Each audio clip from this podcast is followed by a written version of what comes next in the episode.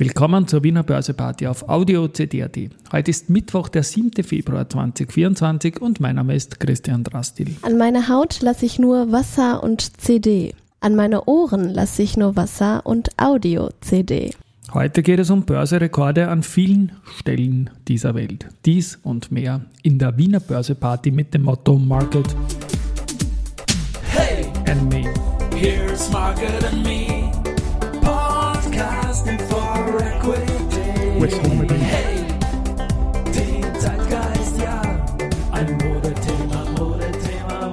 Ja, die Börse als Modethema und die Februarfolgen des Wiener Börseplausch sind präsentiert von Wienerberger.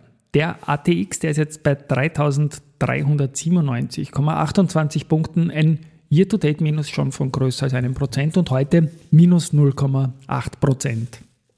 Aus unserer Private Investor Relations Group aus 37 Titeln ist Wienerberger heute vorne mit 2,1 Prozent. Dann die Marinomed mit 1,6 Prozent und die Strabag mit 1,4 Prozent. Zur Marinomed komme ich dann noch, zur Strabag auch. Ähm, Verliererseite heute, ja, das bleibt volatil bei der Warimbex. Einmal vorne, einmal hinten, heute wieder mit 4% runter. Beim Geldumsatz haben wir das folgende Bild. Da ist die erste Group mit 8,7 Millionen und die Wienerberger mit 8,2 Millionen Euro heute vorne. Das schaut da, was die Umsätze betrifft, einmal gar nicht so schlecht aus. Allerdings, ich habe es eingangs erwähnt, wir haben gestern einen neuen Rekord, ein All-Time-High im DAX gesehen. Der ist natürlich nicht mit ATX vergleichbar, aber der ATX äh, TR hat auch noch kein All-Time-High. It's time for the main. Main Event, die Marinometer gibt es Fortschritte beim Caragillose-Produkt. Der erste Patient in einer klinischen Studie eingeschlossen, in der die befeuchtenden Eigenschaften von Caragillose-Augentropfen untersucht werden. Die Markteinführung für die Augentropfen in Österreich ist noch für heuer geplant. Es geht auch um die Verpartnerung äh, des Produktes außerhalb Österreichs und es sind wichtige Schritte für Caragillose geplant.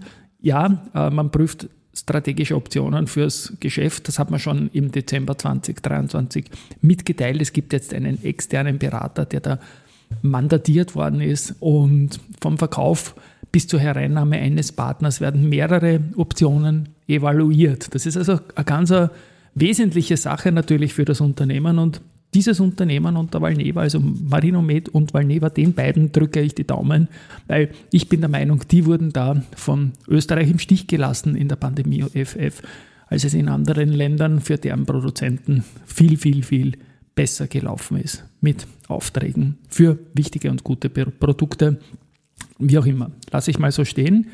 Ähm, ja, das ist alles ein bisschen Schauspielerei. Übrigens, Schauspieler, ich habe da gestern einen Börse-People-Gast gehabt. Die Folge wird aber erst am 16. Februar gesendet. Das ist auf jeden Fall der beste, der beste Schauspieler, der je an der Wiener Börse gearbeitet hat, sage ich mal. Spoiler. Gut, was gibt es noch? EY Mixed Leadership Barometer und das kommt zum folgenden Fazit, dass es noch nie so viele weibliche Vorstandsmitglieder in österreichischen großen börsennotierten Unternehmen gegeben hat und zwar sind jetzt 25 Frauen dabei von 212 Vorständinnen. Ähm, allerdings nur drei davon sind CEOs.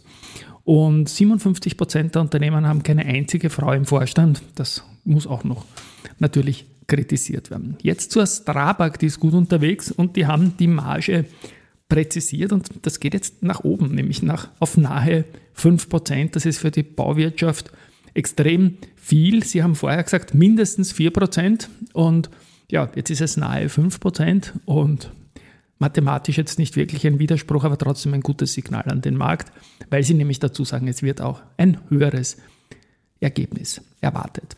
Es gibt starke Marktpositionen in Nord und West und die Leistung ist mit 19 Milliarden Euro, die, die Guidance war 18,9, äh, so wie erwartet. Der Vorjahreswert war bei 17,7, also man sieht hier allen Unkenrufen, Bauwirtschaft und so weiter zum Trotz bei der Strabag ein schönes Wachstum.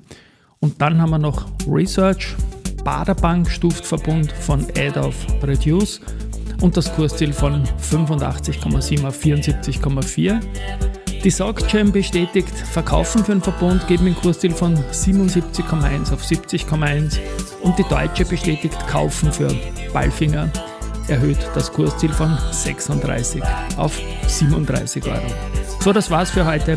Schönen Nachmittag und tschüss.